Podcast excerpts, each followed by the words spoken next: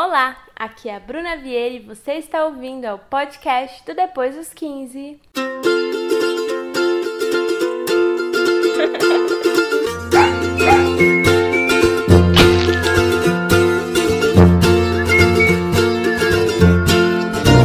E aí, galera, tudo bem com vocês? Estava morrendo de saudade.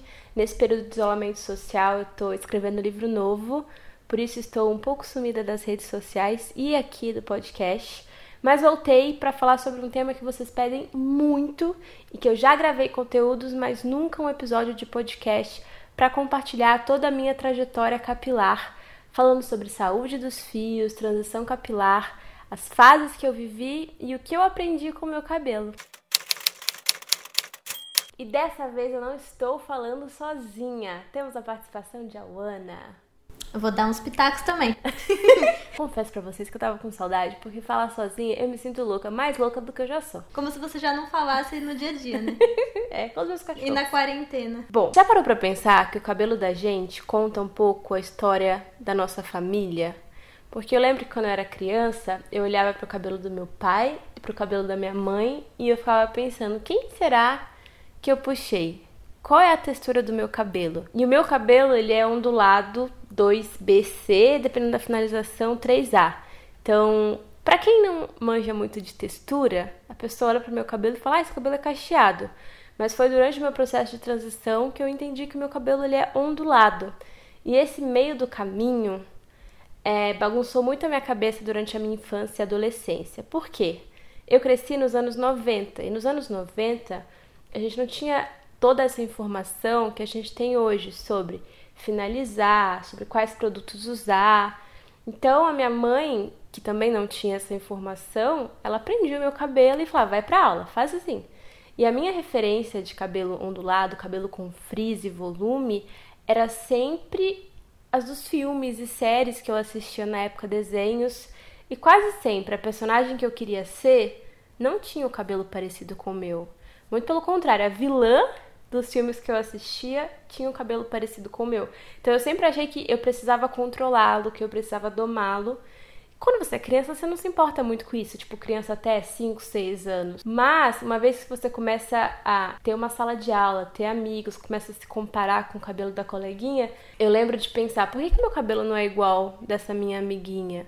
O cabelo dela fica tão bonito quando ela faz, sei lá, um penteado por que, que o meu não para? Por que, que o meu não fica? Foi na pré-adolescência que eu sinto que a pressão na mulher aumenta, porque você começa a pensar, ah, será que eu sou bonito o suficiente? Você começa a se questionar e se comparar, que eu comecei a querer fazer chapinha, comecei a querer fazer escova, e nessa época teve o boom das escovas progressivas. Eu não sei se no Brasil ou no mundo, mas no meu bairro com certeza. Então eu fui com a minha mãe até o salão da Teresa, que era um salão assim da rua e da rua, praticamente da rua que eu morava. E aí eu fiz a minha primeira escova de chocolate. Você fez escova de chocolate na vida? De chocolate não chegou lá na minha cidade, mas eu fiz inteligente, eu fiz diversas. É, nossa, tem, eu fiz escova de chocolate com morango, escova de chocolate, todos os tipos de, de nomes que eles davam para a mesma química, que é uma química conformal que alisa de forma permanente o cabelo. E eu lembro que era um ritual assim que levava um dia inteiro. Eu ia para lá cedinho e eu passava horas, horas, horas, horas. A minha mãe já tinha feito antes uma que a moça foi em casa, que essa era bem agressiva, que tinha que usar máscara e saia fumaça, umas coisas assim, que hoje a gente pensa, como a gente se meteu a algo assim, né? Eu confesso que quando eu fiz, eu tive um sentimento de liberdade e que é um sentimento que vai de contra tudo que as pessoas falam sobre transição. Porque a progressiva me deu liberdade para ter o cabelo que eu queria sem precisar ficar horas todos os dias fazendo chapinha. Então eu lembro desse sentimento de nossa, agora eu posso ter franjinha, porque com o meu cabelo eu achava ondulado, né, que franjinha não funcionava.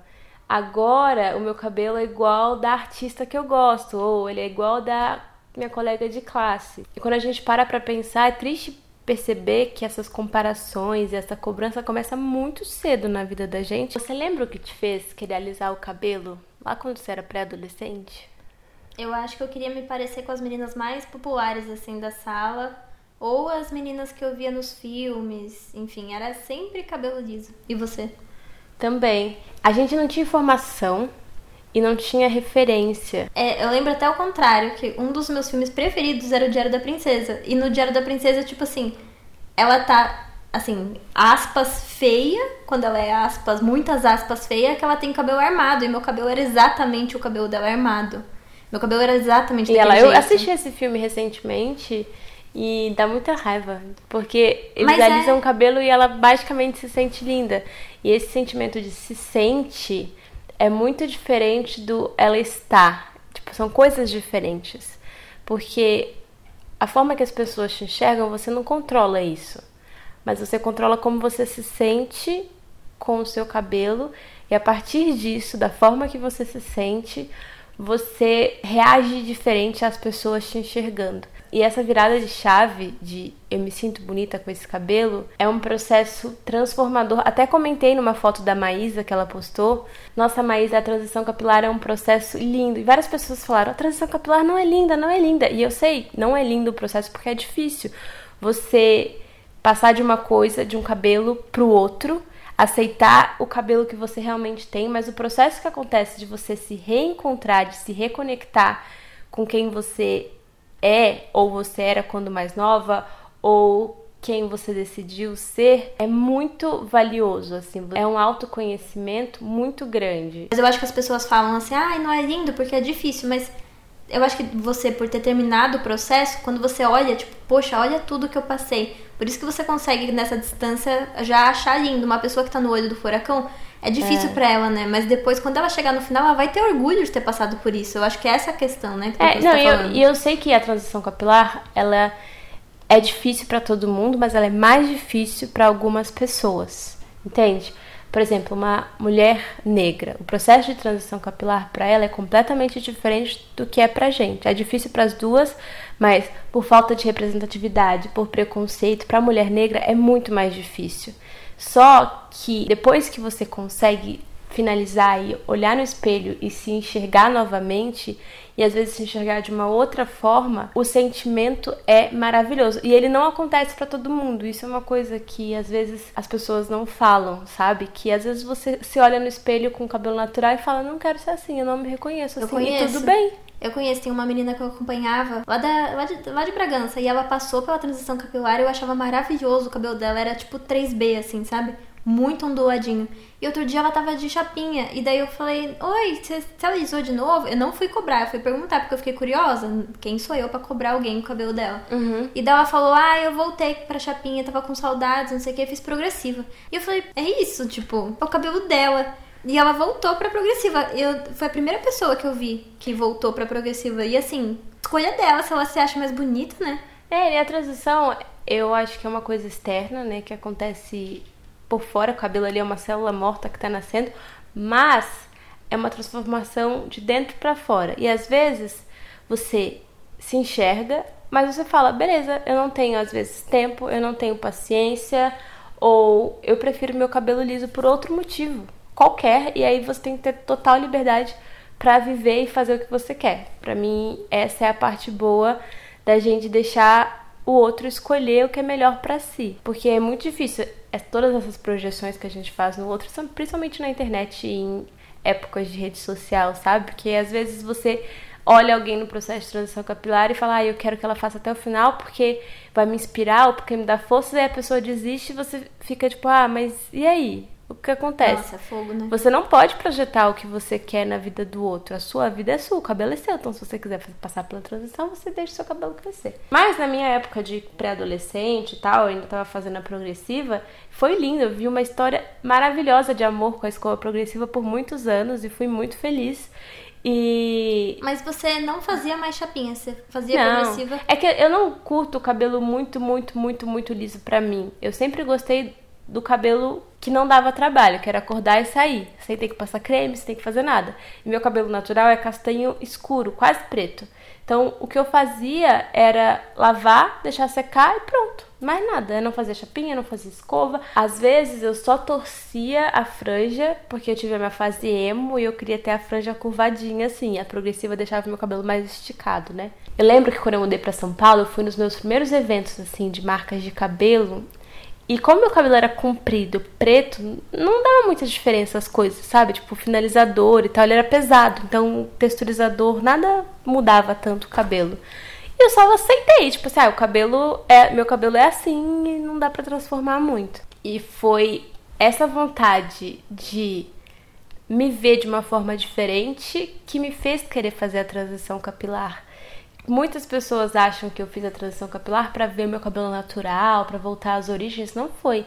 Foi simplesmente porque eu queria poder mudar, já que meu cabelo era tão escuro e com a progressiva eu não conseguiria clareá-lo, fazer luzes, fazer mecha. Até fiz umas luzes, mas bem sutis que quase não dava diferença. É, todos os profissionais falaram comigo: olha, para você fazer uma mudança, você precisa parar de alisar. Então foi o que eu decidi fazer. Tava vivendo um momento de vida muito bom, assim.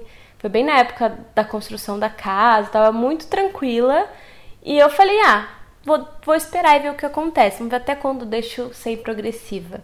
E eu fui deixando, deixando. E eu lembro que eu fiz um vídeo, assim, quando eu já tava uns 3, 4 meses sem alisar, contando para as pessoas: olha, gente, o meu cabelo, ele é assim, era assim, minha mãe tem o cabelo assim, e eu quero ver como ele vai ficar até nesse vídeo, várias pessoas comentaram dando dicas, falando: ah, eu acho que seu cabelo vai ser assim quando finalizar a transição.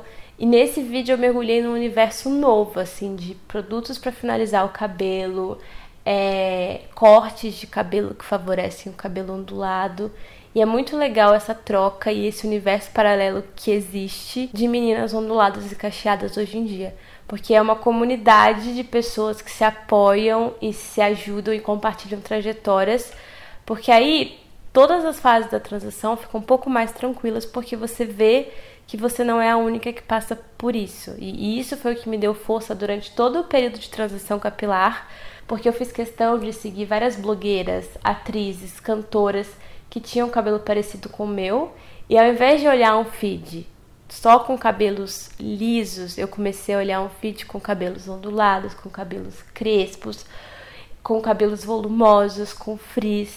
Então a minha cabeça foi se acostumando com aquela imagem. E isso, a longo prazo, assim, meses depois, quando eu olhava no espelho e via, tipo, a minha raiz começando a ondular, eu falava, nossa, que legal, olha, já tem um pouquinho de volume.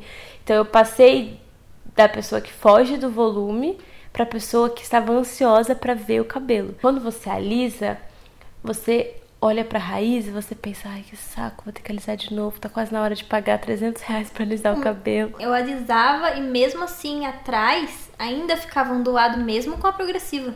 E daí eu ficava, tipo, eu acordava é você tem muito cabelo, né, amiga? Pois é. Daí eu acordava muito mais cedo antes de ir pra escola para ficar fazendo chapinha, assim, sabe? Eu lembro de primeiros dias de aula, que toda vez antes do primeiro dia de aula, as meninas sempre iam dormir na minha casa pra gente ir juntas no primeiro dia de aula. E todo mundo já ia, tipo assim, meio, ah, já tô certa para ir amanhã pra escola. Eu ficava fazendo horas de chapinha de noite junto com elas, mas só no meu cabelo, todo mundo meio que fazendo uma força-tarefa para alisar o meu cabelo. e no dia seguinte de manhã eu acordava mais cedo do que elas para fazer mais chapinha ainda. Caraca. Isso com progressiva, sabe? Mesmo com a progressiva, meu cabelo ainda assim dava um jeito de ondular. Que maluco, né? Que você já queria o cabelo muito, muito, muito liso. Não, é porque ele ondulava, amiga. A chapinha não era tão boa na época. Ah. Você fazia, daqui a pouco passava a mão, ela já tava assim crescendo o cabelo, sabe? É tipo umidade, né? é, tipo isso. A chapinha não era tão boa. E daí, tipo, tinha que passar milhões de vezes. Tem muita foto, mas muita foto das minhas amigas fazendo chapinha no meu cabelo. Ah, eu, eu, eu lembro que a progressiva resolvia, que eu não tenho tanto cabelo assim. Mas eu lembro muito de uma amiguinha que eu tinha que tinha um cabelo bem liso, assim. E eu ficava olhando pro cabelo dela assim, falando, não dá trabalho nenhum, né? Qual será que é a sensação? Qual, como, como, como será que é acordar e não ter que fazer nada Mas no cabelo? sabe o que é mais engraçado? Que, tipo, a gente tá falando aqui da experiência do cabelo ondulado.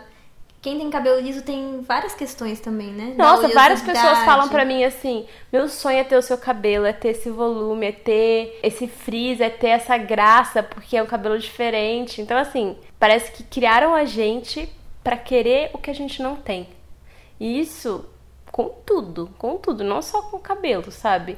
É esse desejo de talvez se eu tivesse algo que eu não tenho, eu seria diferente. E não precisa. Às vezes dá pra você usar essa vontade, essa energia em outra coisa. Não, não precisa tentar ser igual ao outro. É legal ser diferente. E eu fui descobrindo durante o meu processo de transição que o meu cabelo, ao invés de sem graça no meio do caminho, nem cacheado é direito, era um cabelo ponte, que eu podia tanto fazer uma trança e soltar e ter ondas, quanto passar um creme para pentear com gel e ter cachos. E aí a forma que eu olhava pro meu cabelo todo dia mudou, porque eu comecei a perceber que aquela versatilidade, essa capacidade de ser duas, três coisas ao mesmo tempo, combinava muito mais com a minha personalidade. E isso eu percebo, posso falar da minha experiência, como me impulsionou em outras decisões da minha vida. Porque quando eu tinha o cabelo liso, alisado, eu me sentia meio menininha, assim, sabe? Tipo, ah, eu sou novinha, eu sou. Talvez a fase que eu tava vivendo também. Mas eu tinha esse sentimento de franjinhas, ok? Quando meu cabelo foi crescendo, a onda, o cacho, o volume lá, eu fui me sentindo tipo leão, assim, sabe? Que eu fui crescendo e eu fui ganhando mais segurança, eu fui aprendendo mais na, com a vida, óbvio, mas o cabelo era um lembrete de que se eu fosse assim, eu conseguiria mais as coisas que eu quero e que eu consegui depois. Então, o cabelo meio que virou um lembrete para mim. Tipo, você é assim, para de achar que você não é assim. Porque por muitos anos eu fui tímida, insegura. Então eu achava que esse cabelo de franjinha escorrido combinava com essa personalidade tímida, quietinha, menininha, insegura. E não que eu não seja tímida e insegura hoje em dia, mas eu também sei não ser. E aí eu sinto que o cabelo combina com isso. Ele pode não ser, sabe? Mas você falou uma coisa muito legal aí do cabelo ponte, que eu lembrei. Você muda o seu cabelo do jeito que você quer. Você passou pela transição. Daí, não pra, pra reconhecer o seu cabelo antigo, mas você, você queria mudar, só que daí nesse processo você viu que era um processo muito lindo, etc. E hoje em dia, por exemplo, você se dá na telha, você também faz uma escova, né? Mas daí isso dá uma certa polêmica, né? Dá, eu lembro que a primeira vez que eu fiz escova depois da minha transição, e eu evitava, evitava porque eu queria deixar meu cabelo crescer o mais saudável possível. Mas teve um casamento de alguma amiga que eu fui e eu fiz escova, porque eu queria um cabelo diferente do meu cabelo de todos os dias. Então, até porque eu já tava ruiva, e eu queria a cor, porque quando o cabelo tá liso, so... não tem a sombra de uma onda, de um cacho no outro, de um caracol. Eu falo que meu cabelo é encaracolado. É... Então, o ruivo vinha mais. Eu tava com um vestido azul e as pessoas. Nossa, virou polêmica. O post teve, sei lá, 500 comentários de pessoas falando: é, quando vai pra festa alisa o cabelo, quando vai pra festa alisa o cabelo.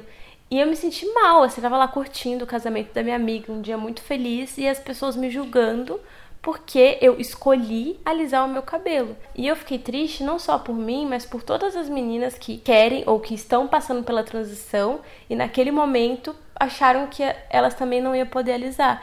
E não é sobre isso, é você usar o cabelo que você quiser, entendeu? Sem julgar o outro. Eu penso muito nisso, sabe? Às vezes comentários não é simplesmente sobre como eu me sinto em relação àquele comentário. Porque eu trabalho com isso há muitos anos, eu acostumei e algumas coisas eu nem levo a sério. Mas eu penso muito no impacto que esses comentários têm em outras pessoas que estão ali naquele post lendo aquele conteúdo. Porque o influenciador, ele fica numa posição que as pessoas se identificam e se imaginam naquele lugar. Então a menina, às vezes ela estava me seguindo porque ela tinha um cabelo como o meu. E ela queria passar pela transição como eu passei. Aí ela vê aquele tanto de comentário, ela fala: "Nossa, não, porque se eu alisar também depois vão achar e vão pensar isso de mim". Então, na época eu falei: "Gente, não é sobre isso, estão militando errado. Post é meu, a foto é minha, o momento é meu, o cabelo é meu e eu decidi fazer escova. Não desisti da transição, mesmo se eu tivesse desistido, que foi o que a gente falou, é uma escolha individual da pessoa que está passando pelo processo. E a minha transição foi muito sobre a cor. Então, tanto o motivo que eu alisei, que foi realçar mais a cor, quanto o motivo que me fez começar a transição. Eu queria ser ruiva, eu queria ter um cabelo de uma cor que não é a cor original dele. E aí várias pessoas falam: "Ah, mas aí você não tá passando pela transição capilar. Você tá colocando química no seu cabelo. Talvez, não sei se existe essa divisão de fato, mas eu queria o meu cabelo da textura original. E aí foi isso que eu fiz. Deixei o meu cabelo da cor que eu sempre sonhei e com a textura que eu nasci. É engraçado que você pintou, mas o seu cabelo não perdeu curvatura, eu, eu vejo.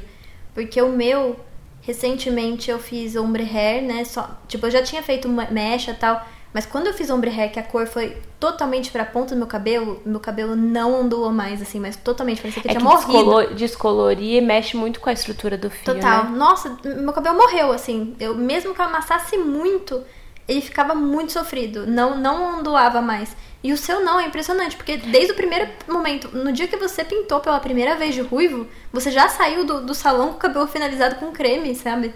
É, é que o cabelo ruivo não abre. Não passei, nunca passei descolorante no meu cabelo. Então, isso influencia na estrutura do fio, Você né? pinta com tinta por cima do- da cor original, né? Você não descolora Não, ele usa pintar. água oxigenada, mas não usa descolorante. Porque essa parte de saúde do fio, a gente vai falar mais pra frente, é muito importante também pro seu cabelo aguentar todas as suas escolhas. E um cabelo, tipo, o cabelo tem a memória da curvatura dele ali. Mas se não for um cabelo saudável, se estiver danificado por química, descoloração, ele não consegue incorporar aquela memória do cacho da onda e tal. Daí é vitamina T, né? Vitamina Daí é tesoura. tesoura. Mas eu tomei o cuidado de ir no profissional, de entender o meu limite. Falei com ele, eu não quero perder a curvatura do meu cabelo. Então eu fui aos poucos indo pro, pro tom, testando coisas, testando cores. E por falar em cortar, o momento que quase todo mundo vive quando passa pela transição é aquele em que você decide cortar a química. Tem pessoas que já começam a transição fazendo um grande corte e deixando o cabelo crescer curtinho, mas pra mim eu só me senti segura pra fazer esse corte quando o meu cabelo natural já tava num comprimento assim até o ombro. Então eu repiquei, cortei em camadas, estranhei muito, até conversei com a Maísa, falei, Maísa, porque ela cortou recentemente, inclusive com o mesmo profissional que eu. Falei, Maísa, tudo bem você se estranhar, leva um tempo. Principalmente porque são duas transformações, é do cabelo longo pro cabelo médio ou curto e o cabelo novo, porque uma vez que você tira a química, ele ganha uma outra textura, porque não tem mais o peso do fio na ponta do cabelo. Então, por mais que as pessoas falassem pra mim na época, nossa, você tá linda, nossa, valorizou o seu rosto, eu olhava no espelho e falava, meu Deus, o que eu fiz? Que ideia foi essa? Como eu vim parar aqui? Então, eu precisei de algum tempo para me acostumar com o meu novo eu. E o meu cabelo mudou muito quando eu cortei. Eu cortei antes de ficar ruiva, né? Foi um, um ano antes, mais ou menos. Mas foi um corte que. E eu acho que o corte foi a parte mais difícil da minha transição. Porque, diferente do que muitas pessoas falam, tipo, ai, eu me amei agora que cresceu. Eu achei o cabelo curto difícil. Porque o cabelo grande, eu passo o creme, aperto e saio. O cabelo curto, ele tinha mais voz, mais personalidade ainda. Então ele amassava com facilidade, a ondinha, o cacho, o caracol desmanchava com facilidade. Então eu passei meses assim até descobrir qual produto funcionava, qual penteado dava certo. Aí teve uma fase que eu comecei a conseguir prendê-lo, que aí foi maravilhoso. Porque aí, quando eu não tava com paciência, eu só fazia um rabo de cavalo. E eu me sentia muito mal, porque todo mundo falava, nossa, ficou linda. E eu olhava e falava, tô horrível, tô horrível. E eu acho importante ser honesta sobre isso, porque às vezes a pessoa corta e fala, tem alguma coisa errada comigo. Quando, na verdade, esse é um sentimento muito comum e que as pessoas, por orgulho, não falam, sabe? Ah, é, né? Tem gente que fala, ah, viciei no curto. Nunca aconteceu isso comigo. Nunca aconteceu. É, tem gente que corta e nunca mais deixa o cabelo longo, né? Tem gente que Nossa. ama ficar com curto, mas é. Posso- eu Vai posso um dia gravar um pessoa. novo episódio falando, nossa, gente, cabelo curto é vida, esqueçam a Bruna do podcast, esqueçam a Bruna do episódio tal. Mas eu achei difícil, assim, então eu ainda não estava pronta pra ter aquele cabelo. Mas, Mas eu acho que principalmente pela questão da transição, né? Cabelo novo não tava inteiro ainda. Não tava. Tava duas texturas mesmo com corte. eu acho que eu não tinha paciência ainda pra finalizar o cabelo como eu tenho hoje, eu não tinha técnica, eu não sabia os produtos. Então, o que eu queria era que o cabelo curto ficasse curtinho no lugar dele, mas nunca acontecia. Eu levantava, tipo assim, o cabelo tava aqui em cima, todo repicado. E eu falei isso. com você, eu acho que o corte do cabelo ondulado cacheado é um corte em camadas e tal, para favorecer o volume, favorecer o cacho, para ele ficar leve e subir e crescer. Só que eu não tenho paciência para finalizar o meu cabelo todos os dias. Então, essa escolha de finalizar ou não finalizar o cabelo também é muito importante no processo de transição, porque se você só segue pessoas que têm um cabelo perfeito, finalizado todos os dias, você vai olhar e vai falar: por que, que o meu não é assim? Talvez porque você não tenha tempo, a paciência para finalizá-lo todos os dias. Tudo bem, o frizz não é algo que você tem que se livrar. Tem vários produtos que a gente pega e tá: livre-se do frizz, frizz nunca mais, blá blá blá. É uma característica do nosso cabelo, não é algo que a gente tem que lutar, entendeu? Contra. É uma característica da textura do fio. E isso me ajudou a entender porque eu ficava olhando o cabelo das pessoas que tinham mais definição que eu e eu falava, onde eu tô errando, onde eu tô errando. E não. Até porque na nossa cabeça tem texturas diferentes de cabelo. Então, na parte de trás do meu cabelo, eu tenho mais definição, eu tenho mais cabelo. E nessa camada de cima, é um fio mais fino, é um fio mais leve e que tem mais frizz. Então, perceber essa diferença me ajudou, inclusive, a escolher qual produto vai para a parte de baixo e qual produto vai para a parte de cima. A gente sabe muito do que as pessoas comentaram, mas e da sua família, né? O que, que sua mãe falou quando você cortou esse primeiro momento? O que, que sua mãe falou quando tava crescendo? Então, minha mãe, ela sempre apoiou. E ela fala, tá linda. Minha mãe, toda coisa, eu pôr uma abacaxi na cabeça, ela fala, tá linda, filha. eu que fiz. mas meu pai, ele também tem o cabelo encaracolado, ele também comentou, elogiou. A minha tia-avó, Ainha, ela, até hoje, eu desço às vezes, acordo, deixo pra tomar chá, ela fala, cabelo é esse? Você não pintei o seu cabelo? Não. E eu entendo que esse comentário dela não vem com um olhar de maldade, sabe? É uma outra geração, ela tem um cabelo liso, fininho, e ela olha para mim e não entende porque eu não consigo passar o pente no meu cabelo. E aí eu explico todas as vezes, mas ela esquece, né? Eu falo, meu cabelo é diferente. E eu tento ter essa paciência por respeito e justamente por respeito a ela e a mim, eu não levo a sério e não levo em consideração, sabe? Mas eu sei que muitas famílias e tal não apoiam e não aceitam e julgam e, e dão risada, sabe? E eu deixo aqui o meu abraço apertado para todas as pessoas que passam pela transição sem o apoio das pessoas que amam. É difícil você se amar quando as pessoas que te amam não te amam daquele jeito você quer agradar as pessoas que você ama. Você pode até ligar o foda-se pra todo, todas as pessoas do mundo. Mas para as pessoas que você ama é muito difícil não levar a opinião em consideração. Só que tem que separar. Aquela pessoa tem a opinião dela sobre algo que não é dela. O seu cabelo é seu, então é a sua opinião que conta. Isso me lembrou que quando eu comecei a, transição, eu ainda namorava. Nossa, meu ex, ele falava horrores. Ele olhava e falava assim: você vai assim? Mas você vai. E tipo assim, não é nem você vai assim, porque a gente nem saía muito. Era tipo assim, a gente ia descer almoçar na cozinha. E daí, às vezes, eu passava um tempão e ficava jogando, e era tipo domingo, eu passava um tempão começando a querer finalizar meu cabelo, sabe? Daí a gente ia descer e eu falava sempre pra ele, ai, não encosta, não encosta porque tá secando, não sei o uhum. quê. Daí ele olhava, nossa, você vai descer assim pra almoçar? Ai, que vontade de dar um soco na cara dele agora. Agora que eu lembrei, assim, eu nem lembrava. Mas na época não era questão, porque na época eu já não considerava a opinião dele. Então por isso a gente terminou. então eu só pensava assim, ah, dane-se. Dane-se. Você não entende nada de cabelo. Mas é engraçado olhar para trás agora e pensar, tipo, nossa, tipo, o que ele tava falando do meu cabelo? Que, que absurdo, sabe? Que absurdo. É, não, até que eu, eu, tive sorte, assim, o menino que eu tava saindo na época, ele não tinha uma opinião formada, ele não me elogiava. Mas também não. não...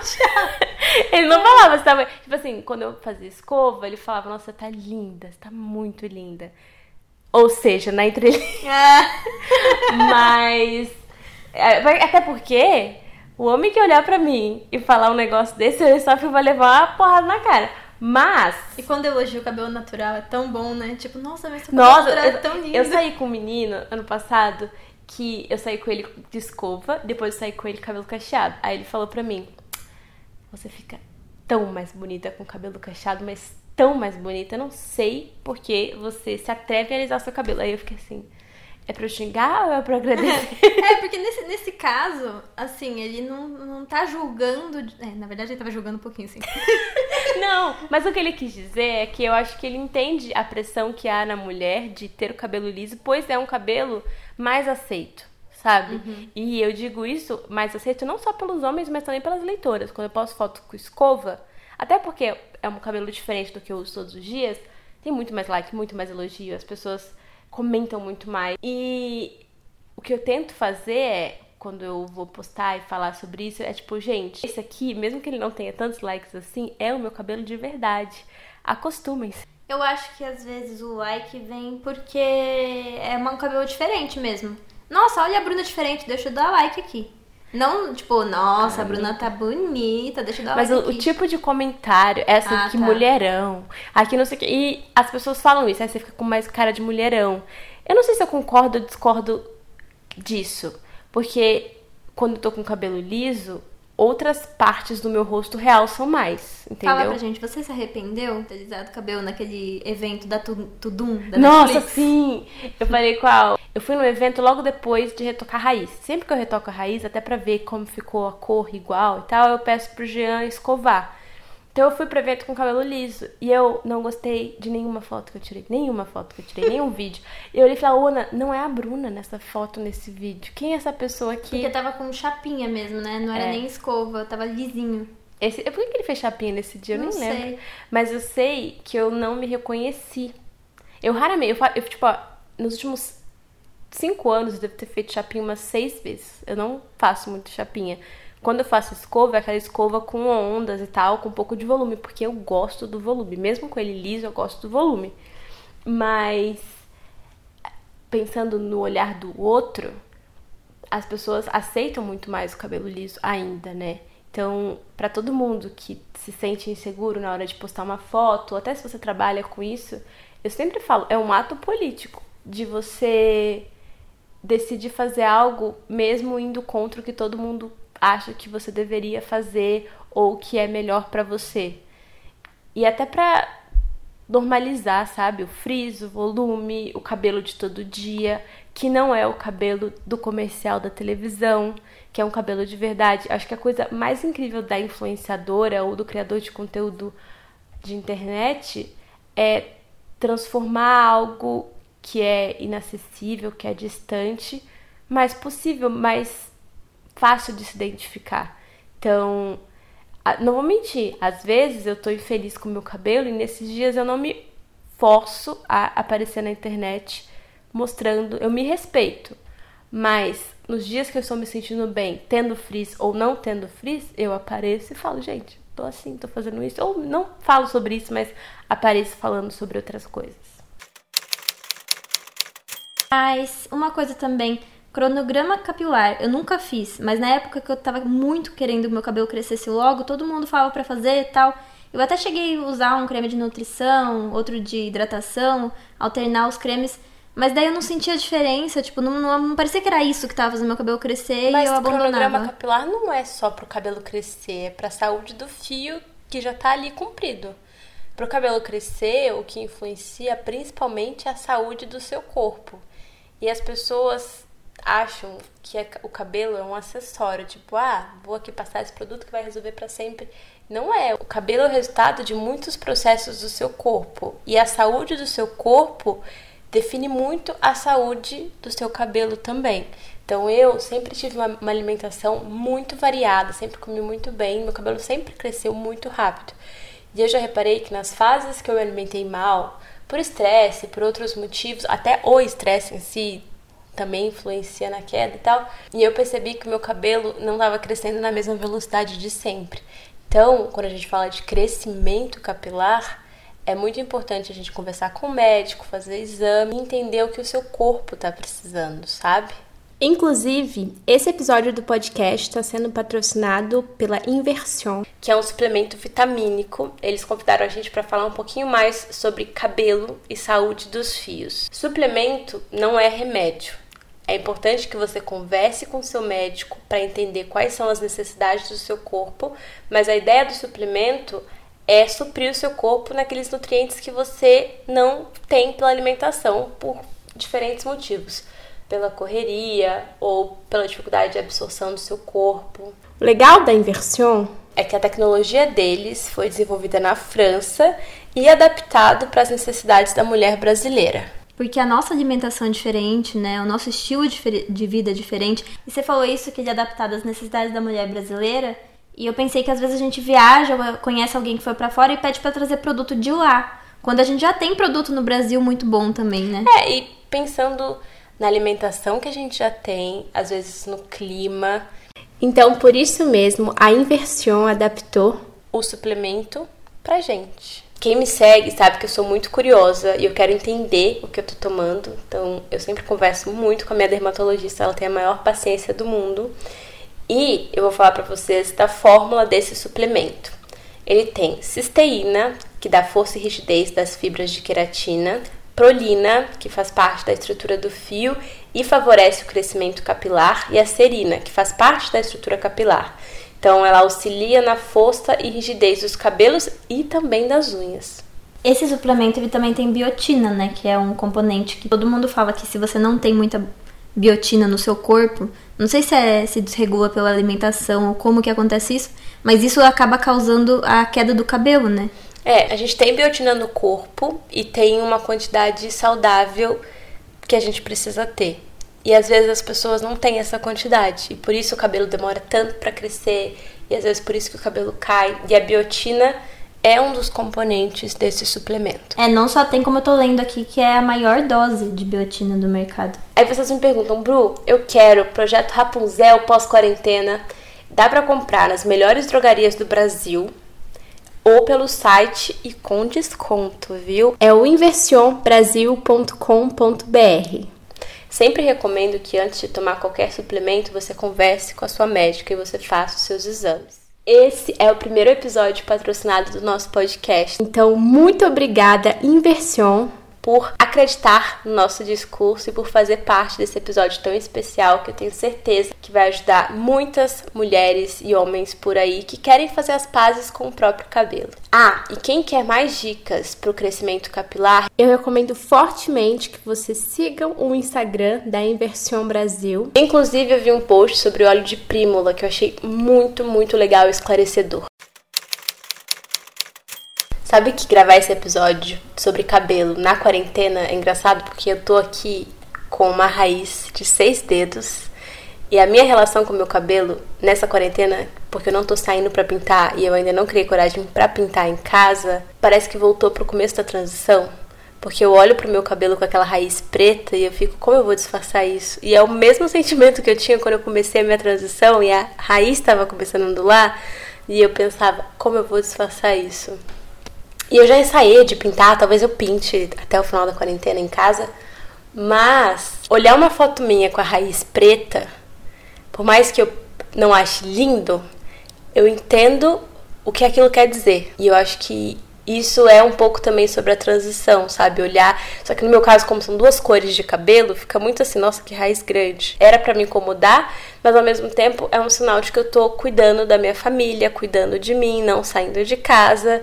E até talvez, sei lá, deixando meu cabelo crescer para ver o quanto ele cresce. Cresceu muito nos últimos meses. Minha raiz tá tipo 4, 5, 6 dedos. Mas me voltou esse sentimento assim de olha o meu cabelinho aparecendo aqui, preto outra vez, castanho escuro. E as pessoas comentam, né? Ai, Raiz, achava que você era ruiva, achava que. E eu sou ruiva só há dois anos. Já parou pra pensar que as pessoas associaram muito mais a imagem da Bruna do cabelo ruivo, ou talvez da sua última transformação capilar, que foi tão a sua cara que todo mundo já te lembra, já lembra de você daquele jeito, e não um cabelo que você teve por muito, muito tempo? Para finalizar esse episódio, e mudar a sua vida para sempre. Eu vou compartilhar as minhas maiores dicas capilares, porque eu aprendi nos últimos 26 anos que mais fez diferença na minha vida. Tá preparado? Pegou um caderninho aí para você anotar? Então tá bom. Primeira dica: água. A água faz mágica no cabelo, principalmente nos ondulados cacheados crespos. Às vezes, tudo que o seu cabelo precisa é um pouquinho de água para ele lembrar ali na memória do fio qual é a textura dele, para ele encolher e ficar. Então, muitas vezes quando eu tô sem tempo, eu tenho evento, trabalho, Tudo que eu faço é entrar no banheiro do lugar que eu tô, pegar um pouquinho de água na pia, apertar o cabelo e dar um tempinho para ele. O que nos leva para a próxima dica que é: deixe o seu cabelo secar em paz. Eu sei que durante a transição dá uma curiosidade, dá uma vontade de colocar a mão ali, de apertar. Os cremes que a gente passa são super cheirosos. Não dá vontade de ficar cheirando. Eu toda hora faço cheirinho. Só que isso atrapalha muito, principalmente quando o cabelo tá secando. As finalizações mais maravilhosas que eu já tive na minha vida, eu tive quando eu lavei o cabelo e fui para uma reunião. Lavei o cabelo e fiquei no computador escrevendo, porque eu não encostei no meu cabelo. É um saco, porque às vezes eu, eu finalizo meu cabelo, daí eu quero tirar uma foto bonita, só que ele não secou completamente. Daí eu começo a colocar ele pra um lado, pra um outro, pra um lado, pro outro. É, daí fica horrível na foto. E daí a foto que era pra ficar muito bonita, tipo, fica muito ruim. Porque o cabelo, tipo, não, não pegou mais forma, assim, e daí já era. Então, eu, eu por isso que é tudo cronometrado, sabe? Quando eu quero tirar foto, eu já penso o horário que tem a luz boa, tempo que meu cabelo leva para secar, para ele estar tá finalizado na hora da golden hour. Mas isso eu que trabalho tirando foto e gravando e tal. Sei que não é possível para todo mundo, mas respeitar o tempo do seu cabelo é importante na transição ou fora da transição. Essa outra dica tem a ver com diferenciar couro cabeludo raiz do fio. Às vezes você gasta muito dinheiro com um produto para recuperar o seu fio, mas não presta atenção no que você está comendo ou se você precisa de suplementação. Então é muito importante você conversar com o médico ou até pensar quanto de dinheiro você está gastando e se está valendo a pena no que você está gastando, sabe? Produtos ajudam, claro, mas o que tem dentro do seu fio, os nutrientes ali, é que define se ele vai ser um fio forte, que vai quebrar ou não, que vai aguentar a cor ou não, que vai ter a textura dele ou não. Então olha para a saúde do seu cabelo, dentro para fora, antes de pensar só na parte que a gente consegue ver e consegue encostar. Isso é muito importante. Talvez o resultado não venha amanhã. Muitas vezes alguns produtos são maquiagem para o cabelo, porque existe isso, maquiagem para o cabelo. Então, cuida do seu cabelo de dentro para fora. Talvez leve alguns meses para você começar a ver a diferença, mas quando você começar a ver a diferença, você vai ter liberdade para fazer o que você quiser. Que eu vou falar agora, talvez não funcione para todo mundo, porque eu sou de uma cidade do interior que eu não tinha essa opção lá. Mas talvez hoje em dia tenha, não sei. É encontrar um profissional que entenda da curvatura do seu cabelo. Em São Paulo, né, que é a cidade que eu moro hoje, em vários salões que são especializados em cabelo ondulado, em cabelo cacheado, em cabelo crespo. Então, procura um profissional que, sei lá, fez um curso ou uma especialização, que tem um Instagram. No Instagram você consegue encontrar, porque faz muita diferença ter um corte adequado para o tipo de cabelo que você tem. Isso ativa o cacho, ativa o volume, valoriza a sua curvatura. Não tenha medo de conversar com um profissional e de se impor também, sabe? De falar, olha, eu não curto isso, eu curto isso. É legal você ter essa conversa para você não sair frustrada. Das vezes que eu decidi cortar o cabelo, eu sempre quis ser muito honesta, falar, olha, eu não curto isso. Eu tenho muita vergonha, sabia? Eu sou aquela pessoa que eu, se eu tô no cabeleireiro e começa a ficar feio, eu não tenho coragem de falar para ah, que tá feio. Mas, amiga, eu antes fico, de ficar feio, eu já falei. Eu fico presa na cadeira, tipo assim, ai meu Deus, não tô gostando, ai meu Deus, não tô gostando, ai meu Deus, não tô gostando. e eu não falo nada. Não, mas uma dica. Daí eu saio lá e falo, nunca mais volto. Uma dica é você levar referência. E aí você põe a referência bem na frente da cara, cara dele, assim, quando ó. você manda, mostra a referência, a pessoa faz uma coisa totalmente diferente. Daí você pega a foto e fala, é, né? Daí, é, né? Igualzinho. E ficam as duas fingindo que tá igual, mas não tá. Isso acontece muito comigo. E eu não falo nada, e ela também não fala nada, e eu saio triste, falo, é, e, eu, e aí uma agora, nunca mais vê a outra. Tomar bastante suplemento para crescer agora. não, mas o legal é você ver profissionais, até hoje em dia com a rede social é um pouco mais fácil, de ver outros trabalhos dele para entender se ele já fez algo parecido. Então, por exemplo, eu quando decidi ficar ruiva, eu fui num cara que já fez mais de 300 mulheres ficarem ruivas. Então eu sabia que ele ia ter a experiência de olhar para mim, meu estilo, enfim, me ouvir para poder me transformar, porque senão o cabeleireiro te transforma numa versão dele, que ele acha que é bom para você e você sabe o que é bom para você. Uma outra dica é cuidado com o produto no seu cabelo e no seu rosto. Muitas pessoas relatam que quando começam a transição começam também a ter acne. E às vezes isso acontece porque tem produto que é mais oleoso, essa oleosidade acaba passando para o rosto no travesseiro ou nos penteados ou quando está dormindo. E aí eu já reparei que eu preciso trocar a franja do meu travesseiro com frequência um pouco maior do que antes. E eu sempre durmo com o cabelo preso, qualquer abacaxi. Então isso me ajudou. Não sei se foi isso que me deu acne. Eu acho que não, porque eu já fazia qualquer abacaxi há um tempo.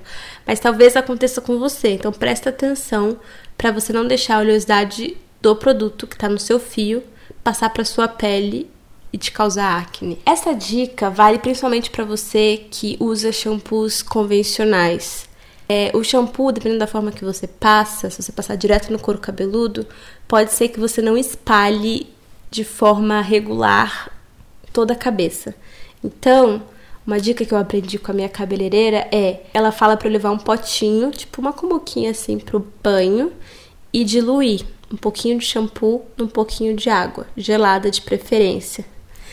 E jogar. Então, ao invés de pegar o shampoo ali na sua mão e jogar numa região só do seu couro cabeludo, você joga o potinho com água. É tipo uma moedinha de shampoo e um potinho de água. Tipo um potinho de margarina, assim, Bom, sabe? né? Porque daí faz render mais, dura mais tempo no box. É, não, porque eu, pelo menos, a sensação que eu tenho é que meu cabelo só tá limpo se eu passar espuma nele todo, né? Tipo, ou ter aquela sensação, não só de espuma, mas que tudo recebeu. Só que às vezes não recebe a mesma quantidade de produto. Porque o produto que chegou na parte de baixo da sua cabeça tá diluído em água, entendeu?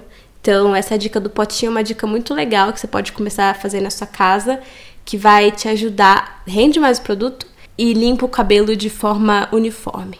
Ah, essa é uma dica que não é só para quem tá na transição ou tem um cabelo parecido com o meu. O jeito certo de cortar a franja é torcendo o cabelo. Você pega, faz um triângulozinho ali na parte que é a franja do cabelo, tipo partindo. Tem vídeo no YouTube com esse tutorial. E você torce. Assim, a franja não vai ficar com cara de cortada em casa. E essa é uma ótima dica para as quarenteners que estão aí pensando em cortar a franja, para quem ainda não cortou, né? Procura um tutorial dessa torcidinha, que é muito mais fácil de cortar a franja e não se arrepender dessa forma. Eu aprendi uma vez com um profissional que a gente não deve pentear o cabelo molhado. Porque o Quê? cabelo. Pois é, quando eu escutei, eu falei, como assim? Mas eu, ué, eu vou pentear o cabelo quando? O ponto é o momento que ele tá molhado. Se você sai do banho e tenta penteá-lo, se tiver um nó, ele tá muito mais sensível e fragilizado. O ideal é passar no banho, quando ele ainda tá com condicionador ou com a máscara, porque ele tá mais molinho e fácil de desembaraçar. Mas eu, eu passo durante o banho e quando eu saio do banho. E tá tudo embaraçado de novo quando eu saio do banho. Daí eu não vou deixar. Por que que embaraçou de novo? Porque a tinta tá fazendo isso com o meu cabelo. É uma Tá precisando fazer um cronograma Não nessa pontinha aí. antes, Não acontecia antes, mas agora acontece. Eu saio do banho, eu posso ter penteado no banho. Eu saio do banho e ele tá embaraçado de novo. Mas sabe que tem escovas que, como no seu caso, tem uma coisa química aí na ponta que ele fica mais fragilizado, que ajudam a não quebrar tanto assim. E isso é uma ótima dica. Pro meu cabelo, eu uso pente com dentes largos. Mas largo mesmo. O pente tem tipo cinco. Como fala a pontinha do pente? Dentes. Tem cinco dentes. É muito largo. Isso faz com que os pequenos nós não ele não trave nos pequenos nós, entendeu? E tem outras escovas que são feitas realmente pro cabelo não quebrar tanto, que também ajudam bastante. Mas no geral é cuidado na hora de pentear o cabelo com ele molhado, porque ele tá mais frágil. E essa é uma dica que eu tô dando pra Bruna do futuro também, porque às vezes ela não segue. Evitar água muito quente. Água muito quente pode fazer o seu cabelo cair. E eu sei que no inverno é difícil. Então o que eu faço, às vezes eu tomo banho com água quente e eu lavo a cabeça com uma água morna. Entendeu? Tipo, mais rapidinho. Mas porque eu Admira a coragem. Quando o chuveiro esquenta, mas eu, quero que pegue fogo na minha pele. Na minha pele. Então, amiga, pior que eu também sabia que eu já li em algum lugar que mulheres tendem a querer água mais quente e tem uma explicação física pra isso, sabe? Tipo, Homem não se importa tanto assim, será? É, a gente, a gente precisa. É, é pou- pouca coisa. Mas no geral, a mulher prefere água mais quente, sente que precisa de água mais quente. O que é um problema, às vezes, quando você mora com seu namorado. mas. É, muitas vezes um produto que deu muito certo para sua amiga pode não funcionar para você e tudo bem. porque o nosso cabelo ele tem porosidade diferente, ele tem espessura diferente. E isso eu custei para entender, gente. Eu vi o cabelo de uma menina que tem um fio parecido com o meu e falo, por que que não funciona pra mim? E é simplesmente porque, sei lá, talvez meu cabelo tenha química, ou tenha cor, ou comprimento. Então, é importante você testar coisas diferentes, fazer misturinha de creme. No meu caso, por exemplo, o que mais dá certo é misturar um pouquinho de creme para pentear, que tem todo o cuidado e produtos que ajudam a deixar o fio mais hidratado, e gel. O gel sozinho resseca, o creme sozinho pesa e não define. Então foi testando que eu criei a minha misturinha de texturas de produtos para ter uma finalização satisfatória. Então não fica frustrada se algo que funciona para todo mundo não funcionar para você. Vai testando, vai misturando. Hoje a gente tem muito mais marcas, muito mais produtos disponíveis com diferentes preços. Então vale a pena testar e encontrar o seu favorito. É uma coisa que eu aprendi, eu amo esses eventos que eu vou porque eu volto cheia de dicas. É, às vezes, quando a gente vai passar condicionador. Você ia, né? Eu ia antes da pandemia. É. Foi 2019, foi muito bom. Mas que eu aprendi que eu passava condicionador, às vezes, com o cabelo muito molhado. E para o condicionador funcionar e você não desperdiçar produto, é importante que você tire o excesso de água antes de passar tanto a máscara quanto o condicionador. Você faz isso? Tipo, espremer o cabelo até sair boa parte da água para depois passar o condicionador? Não sabia. Porque se o seu cabelo tá cheio de água, o trabalho que o creme vai ter para penetrar no seu fio, ele tá diluído na água. Então, uma quantidade menor de creme vai conseguir fazer o trabalho dela ali. Então, façam isso aí na casa de vocês e me contem. Antes de passar máscara ou condicionador, tirem todo o excesso de água e aí sim passem o condicionador. Você vai ver que vai render mais e vai dar mais resultado. Adoro dica barata, tipo dica que é fazer a mesma coisa de um jeito diferente e mudar. Eu não consegui usar secador porque eu tinha a sensação que desmanchava o meu cacho, a minha onda. Daí eu comecei a usar com difusor, que é aquela pontinha que parece um, uma cumbuquinha assim. Como eu vou explicar? Como explicar o difusor? mas você pode comprar a parte, às vezes vem com o secador, mas ele seca o cabelo sem a violência do vento normal do secador. Então você consegue colocar o seu cabelo ali, ele seca o fio, então tira a água, mas sem perder a forma. Então o difusor é o melhor amigo de quem tá na transição, principalmente no inverno, porque no inverno é mais difícil esperar o tempo que o cabelo precisa para secar. Às vezes tá frio, você tá gripado, você não quer pegar friagem. Então o difusor é muito legal para isso. Até porque dormir com o cabelo seco é essencial, né? Eu tava vendo não sei onde que eu tava lendo que cabelo molhado ele fica ainda mais fraco e pode dar problema até no couro cabeludo, se você é uma dormir. adepta de dormir com o cabelo molhado com muita frequência. Nossa, quando eu era mais nova, eu super dormia com o cabelo molhado, porque eu, eu lavava, fazia coquinho com ele molhado e acordava no outro dia para ele ficar no formato do coquinho, sabe? Eu também, mas parece que enfraquece a raiz do cabelo. Eu nunca mais fiz isso. Hoje em dia Tô igual, cada vez eu percebo que eu tô me tornando a Inha, né? A Inha, toda vez que ela lava o cabelo, ela vai pro sol, senta lá com o tercinho dela para rezar e fica lá esperando secar. E aí quando eu vi, eu tava sentada também no sol esperando meu cabelo secar.